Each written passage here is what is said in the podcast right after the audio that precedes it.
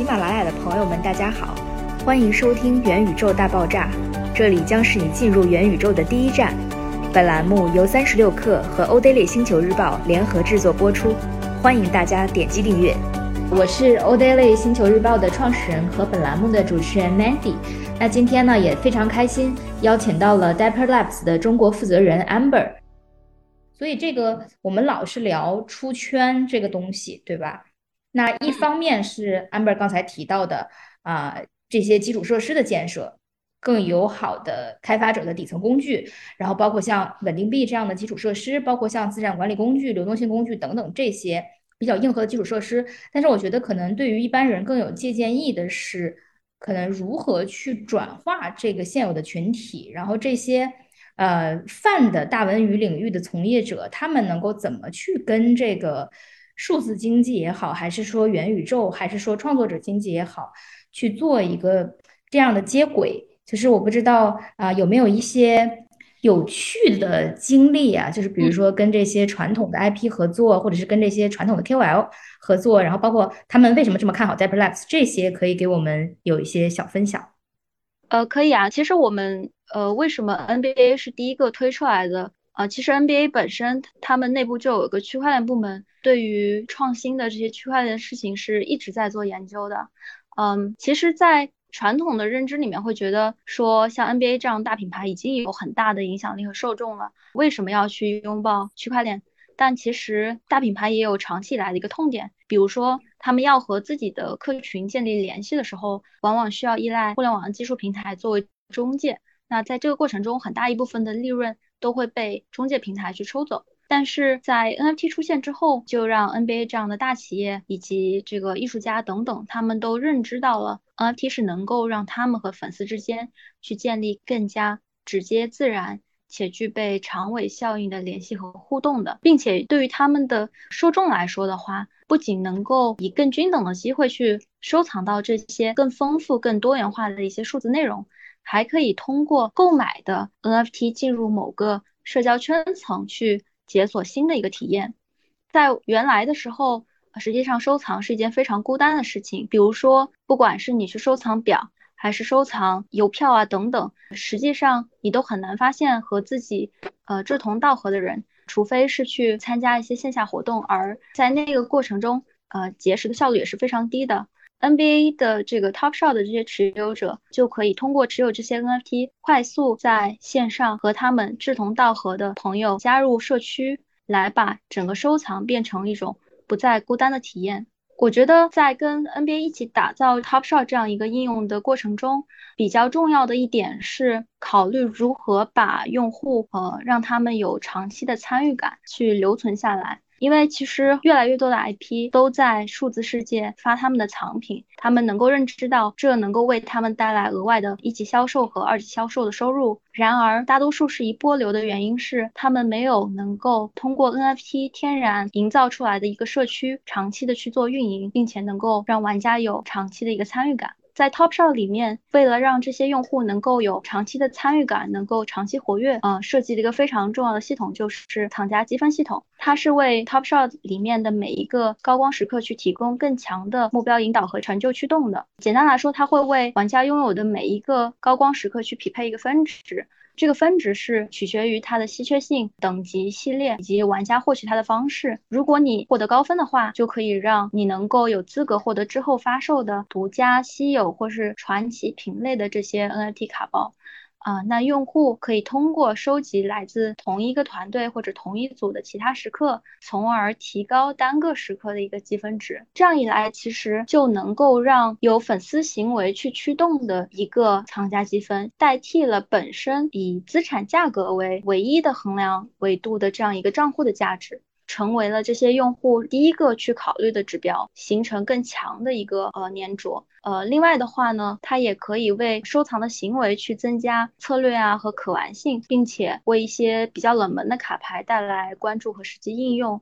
也可以能够确保传奇和稀有的这些卡包能够在真正感兴趣的一些球迷手里面，而不是临时炒卡去买的这些投机的分子。所以我觉得这一块可能是非常需要这些大品牌去考虑一个维度。另外的话，其实我们在实践中也在不断的去拓宽应用场景，来增加呃这些持有者的参与感。就比如说从社交层面，我们和呃 Instagram 体育去合作推出了 AR 版的 NBA Top Shot，这样的话球迷就可以有更沉浸式的一个收藏体验。那另外的话，我们也一直和 NBA 的线下的赛事日程去联动，策划很丰富的一些推广活动，来回馈藏家的社区。比如说太阳队的这个高光时刻的持有的球迷里面，根据藏家积分选出了前八名的粉丝，让他们有机会能够去在线下观看季后赛，并且和球队和明星去做近距离互动。另外的话呢，也有一些这个跨界联动的例子，比如有一个就是叫 Quavos Quest。他是一个两千三百万粉丝的一个音乐人，叫 Quavo。他发起了一个收藏任务，玩家可以通过完成他的 Top Shot 的收藏任务来解锁和 Quavo 虚拟化身的一个数字互动的体验，其中会包括他新专辑的一个表演的互动，并且也可以呃有机会获得他签名的一个实物穿戴。在呃内容上面，我们也在不断的做迭代，不仅已经有呃球星签名的一些内容，呃前段时间也推出了这个智能门票，是这个和国王队和拉瓦合作在 Flow 上面发行的。这个门票就不仅去关联了传统门票的座位信息，还包含了附加的权益和体验，比如说可以获得比赛内容相关的一些数字艺术创作，而这些权益也是可以被附带去流转和交易的。对，这是呃，我觉得实践里面比较关键的啊，也就是如何让呃玩家有持续的一个参与感。明白。我觉得刚才安 r 讲的特别好的这个点，就是说收藏是很孤独的。就我感觉应该一般人也都会有这样的体会，就是嗯，这个点特别好，就是 NFT 呃挖掘和放大了这个收藏品的社交和社群属性，对吧？因为现在的这种亚文化圈层其实是非常多的，就是我们可能也可以把它理解成一堆的小元宇宙，对吧？你像我个人的话，一直都收藏潮玩，然后很多都很大，可能百分之一千这种，就我家里也挺放不下的。但是我肯定是有这个展示社交这样的需求。同时呢，其实我觉得 NFT 挺环保的，尤其这种消费级的啊，就是呃还不用生产那么多塑料放在我家里，然后包括。我今年特别喜欢看 UFC，可能因为呃，我觉得 MMA 这两年在国内还逐渐开始流行了，然后也有两个中国的大将嘛，对吧？然后嗯，所以我觉得能够收藏这个东西，肯定比我小的时候买个海报贴墙上。要好得多，从各个维度的角度，然后同时它作为一个资产，所以它肯定是有二级市场属性。那这一块可能是我觉得很多的我们在 Web 二点零时代的公司也好，还是说这些传统大文娱公司，他们不太擅长的，就是这个东西怎么去持续运营，包括找到它合适的应用场景，包括让这些社群里面的人能够持续的活跃，这个是刚才 Amber 有展开去给我们聊的，然后也。讲了很多这个 NFT 去适宜呃和不适宜去放置的场景吧，我觉得啊，那接下来我想聊一聊这个游戏啊，因为肯定呃很多人聊起元宇宙嘛，肯定都会是从游戏展开，然后包括啊 Dapper Labs 自己也是一个呃全球最知名的链游开发商嘛，然后那呃很多传统的游戏，你像本来元宇宙这个概念，就是因为今年 Roblox 上市，然后价格大涨，大家才开始真正。走到每一个这个人的这个讨论的语境里面嘛，然后包括可能啊 Minecraft 呀，包括像 Zelda 呀，包括原神等等，其实呃很多的比较开放游戏的这种生态，都是大家去想元宇宙的这么的一个雏形。那呃在 Amber 看来，我不知道 Amber 自己是不是玩游戏啊？就是呃，有有哪个可能，比如说这种大的游戏，目前看起来是比较有这个元宇宙雏形的这个入口的感觉的嘛？然后包括区块链游戏，对吧？这个我们今年说的 Play to Earn 都一直在聊的这个模式，区块链游戏跟传统游戏它是一个什么关系？那这些呃传统游戏的玩家，可能他们怎么去被转化到这个呃链游，或者说以后的元宇宙游戏里？对，然后 Amber 可以给我们展开讲一讲。我我其实觉得这个刚刚提到的每个游戏，它可能都包含了元宇宙里的一些要素，所以其实他们能够去真正打造出一个非常符合这个未来我我心目中期待的元宇宙游戏的机会是挺均等的。其实关键在于的是一个作为范式上的转变，就是对于这些传统公司来说，怎么样去克服相对封闭经济的一个习惯，来拥抱区块链所代表的开放性带来的对品牌和用户的一个价值。从这个传统游戏和区块链游戏的角度上来说，其实从传统游戏产业开发者一直会有一个问题，就是他们会去衡量每个用户价值多少啊，以及获取每个用户需要多少 cost，在这个里面去寻找一个最优解。相比于传统游戏来说，区块链游戏把这两个数字都打破了。第一点，因为用户他是真正拥有这个资产，并且这个资产是可流转的，他们愿意花费的 cost 就比花在传统游戏上面的要多得多。也就是说，平均每个用户的价值会高得多。那么第二点的话，嗯，因为区块链可以去改变开发者和用户之间的关系，使他们成为利益共同体，这就会使得用户可以以一个更主人翁的心态去参与到游戏的整个生态建设当中。他们会主动的去社交媒体、呃朋友圈啊去做宣传，把更多的人拉进呃游戏的生态里面。这样一来的话，就降低了用户获取的一个成本。呃，第三点的话呢，NFT 会天然的帮助这个游戏去建立起一个社区，甚至是开发者生态。比如说，在加密猫的生态里面，Kitty Hat、Kitty Race 都是由生态的这个开发者他去开发的。粗壮的一个开发者生态也会为这个游戏生态的本身去带来更强的网络效应和想象空间。主要的一个改变，它不是在体验上的，而是在拥有、参与、归属范式上的一个转变。因为用户可以从消费者的单一角色去转化为更丰富的角色了，也自然而然成为生态构建的一员。嗯，那在这样的一个生态下面，个人的一个创作就可以得到更广泛的传播、激励和认同了。比如说，在原有的这个游戏环境里面，你创作的游戏内容始终是由另外一个呃游戏内的另外一个玩家在消费。但是有了 NFT 之后，你在一个游戏里面产生的内容，甚至是可以迁移到另外一个游戏当中，从而去捕获平行生态里面的一个爱好者，产生更良性的内容价值的一个流动。从 Flow 的角度，我们也在找可玩性更强的这个传统独立游。游戏来往这个区块链方向转，把更多优质的可玩性强的游戏体验带给区块链用户，不是像现在更多的这个链游 DeFi 大于 Game 的这样一个状态。呃，刚刚还有一个问题是互联网用户如何成为元宇宙用户，是吧？嗯，对。其实这个问题的话，我觉得所有的呃数字世界的访问者都是元宇宙的目标用户，所以至少是十亿级以上的一个体量。越来越多的这个数字原住民的诞生，就像我前两天在商场里看到非常小的小朋友都在玩这个 VR 设备，有越多的原住民在他们出生开始面对的就是数字的内容。那理论上，在未来，所有的人都将是元宇宙的一个目标用户。我觉得未来的话，可能会呃是一个多元宇宙的一个一个生态。就比如说今天的呃每一个网站，明天都有可能成为元宇宙。嗯。我觉得刚才呃，Amber 金句还是非常多，让我感觉有很多可以作为标题或者是摘要的那种。然后我我觉得特别好的是说，这个从传统游戏到链游，可能改变不是体验上的，而是范式上的，以及之前说的玩家和平台或者说和开发者的关系上面的。因为嗯，说到链游的时候，很多人就会像刚才 Amber 所说的，可能觉得这个 Fi 的。这个这个 GameFi 这个 Finance 这一部分要大于 Game 的部分，或者现阶段体验不好。然后，但是其实我觉得这些东西很重要，但不是最重要的，因为呃，关系、社交属性、经济模型等等这些其实是最难的。有了这些东西之后呢，其实界面升级、游戏体验这些东西都是可以去迭代的，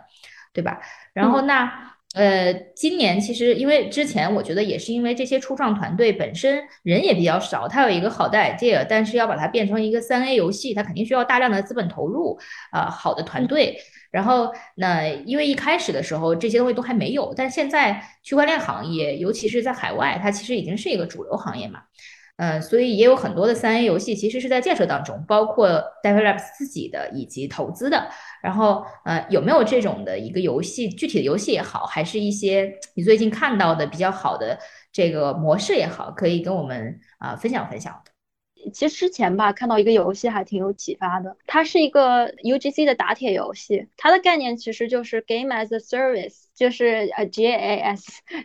其实其实它的玩法本身是非常纯质化的，就是呃你可以去通过点击的方式去修改一个胚子的一个造型，那完成之后呢，可以去导出一个 3D 的数字资产，呃这个资产它采用的是一个标准化的格式，带有一些特定的参数，可以让其他的游戏直接来使用的，也就是说是一种元宇宙的游戏中间件。我觉得这个的话，对于整个游戏生态来说是可以去真正帮助实现一种广义的共创的。那另外的话 d e p Plus Flow 生态上面目前有一个游戏叫做 Chain Monster，是基于区块链的一个精灵宝可梦的游戏。你可以去养你的这个宠物，去和别的宠物进行对战，并且在开放世界里面去做探索。对，目前的话还是一个雏形，beta 版就在这个月已经在上线，所以呃很快用户就可以玩到 beta 版。那 alpha 版本的话，已经积累了应该是有七八万名这样的用户，整体数据还是很不错的。它其实就是一个独立游戏转化到这个传统独立游戏转化到区块链游戏一个非常好的案例。它是运营在中心化服务器上，把核心资产转化成 NFT，而目前还没有结合上 DeFi 这样的模式的。在这样的转化，其实对于传统的开发者来说，可接受度就会比较好高，而且对于他们来说也是有非常明显的好处的。因为之前团队其实最早在 Kickstarter 上面就有融资，但是其实那个时候能能够融到的款没有办法支持他们。去做很好的开发。然而，当用户知道这个资产，他们购买的这些游戏道具能够真正归他们所有且可以流转的时候，他们愿意投入的钱就会远远比这个作为消费者的角度投入的多。在这个过程中，因为团队本身在这个游戏已经做了三年多的时间，整体品质也比较好，所以也在这个过程中，呃，囊括了很多社区的核心的粉丝。他们在预售上面也收获了超过百万美金的这样的一些预售额，所以也可以支持整个游戏去比较好的发展。还有一点优势，就是因为社区在早期形成之后，团队也可以在整个游戏发展的过程中，持续性的去得到来自玩家社区一些建议，对他们本身的产品做一个更好的迭代啊。我觉得这是一个比较好的案例，也是能够让更多的传统的这个游戏开发者能够把更可玩性更高、品质更高的游戏带到区块链世界的一个非常好的一个一个呃案例。嗯。Amber 觉得大概需要一个多长的时间周期，然后炼油才能达到传统游戏的这种体验，或者是说用户量级？我觉得要看是什么游戏吧，就是比如说是非常大型沉浸式的游戏，我觉得在十年以内吧，可能。对，十年吧？这么久？我以为这个。说的是非常大型沉浸式的游戏。当然，就是没有这么大型的，可能就会更快了。对我，我我觉得区块链游戏的定义就是拥有一个开放机模型的。嗯，同时用户他有真正的数字资产的所有权，甚至可以通过社区自治的一些方式和开发者共同决定游戏未来走向的，是比较符合我的这样的期待的。我觉得这个可能还要一些时间才能让大型的这个沉浸式的游戏去变成区块链的游戏。对，嗯，也是也是。啊，那我们刚才聊了比较多的应用层啊，最后呃想来问一问 Amber，就是刚才因为你也讲到可能市场缺失的一些基础设施和中间件。这也是 Dapper Labs 在致力于做的方向。那最近你们有没有看到一些啊不错的角度的服务商，或者是接下来你们可能会从哪些角度，就除了具体的游戏以外，可能从一些技术啊，或者是底层的角度，还会从哪里布局？可以在最后跟我们分享一下。我我们其实还是呃比较比较坚持的战略嘛，就是一方面去寻找能够有潜力捕获到主流用户的这样的一些团队和应用。呃，那么另外一方面，给这些已经进入数字世界的用户，他们的这些持有的资产去找更多的场景进行赋能。我们目前其实最近呃看的特别多的是传统的技术公司，就可能原先是完全呃跟区块链八竿子打不着的，但目前是因为元宇宙我们聚在了一起，来为这个用户打造更丰富、更沉浸式的体验。另外一部分的话，我们也在。看更多的像我刚刚提到一些金融场景的一些赋能吧，啊，就比如说 DeFi 啊，这个包括 NFT 借贷这样的一些应用。目前的话，我觉得整个 NFT 生态系统在生产、流通这些全生命周期，其实都有一些相关支撑性的一些产品了。那从基础设施的开发阶段，其实基本功能的支持已经完成的比较好了，包括说生产环节里面也有发行 NFT 的一些基础工具啊、条件啊，都已经比较具备了，包括流通环。节二级市场的场外交易啊、拍卖都已经有这些关键性的产品。我们最近看到的开发者工具啊、数据服务啊，包括市场的一些这个创作者教育啊、金融的服务啊，这些配套都在建立。目前我觉得比较空白的一个是治理和监管这一块，包括 NFT、包括 DeFi 都是一些比较探索性的领域。这个特别是 NFT，其实最近一年才发展起来，整个从针对性的这个治理监管里面还没有呃比较明确的这个要求。另外的话，就是 NFT 的一个标准，像以太网生态的话，NFT 的这个合约主要与与这个 ERC 七二幺幺、ERC 幺幺五五这类面向接口定义的标准，它并没有对呃方法内容进行一个标准化的指导。不仅给，比如说数据服务商、钱包的服务商，他们来参与这个 NFT 的展示啊、互操作，会有一个难题，并且整个行业还没有对 NFT 整个合约内容的形成有一个比较明确的一个细分标准，所以对于我们实现下一步 NFT 的可组合性，包括互通。的支持是非常有限的，呃，所以我觉得这一块是一个目前从 Flow 生态上面，我们也比较需要去呃定这个 Metadata 的标准，包括从其他生态里面，包或以太坊，会需要更加标准化的这样的一个呃 NFT 标准，才能够让更多的 NFT 的可编程性、可组合性还有互操作性能够被支持到。嗯，那这个感谢 Amber 刚才的分享。我觉得，呃，Dapper Labs 的发展和布局史本来就跟 NFT 或者是说元宇宙的创造史是高度重叠的，所以我觉得这些方向不仅是可能你们接下来建设的方向，也是目前呃还比较急需建设的方向。然后，所以如果有在收听我们栏目的，然后包括开发者，还有各种从业者，可能不需要是区块链从业者，对吧？呃，可能大家也可以听到一些启发和接下来创业的方向。啊，那么我们本期的节目呢，内容也就到这里了。感谢收听这期栏目。如果你也对元宇宙和我们的节目感兴趣，欢迎点击订阅《元宇宙大爆炸》。下期见。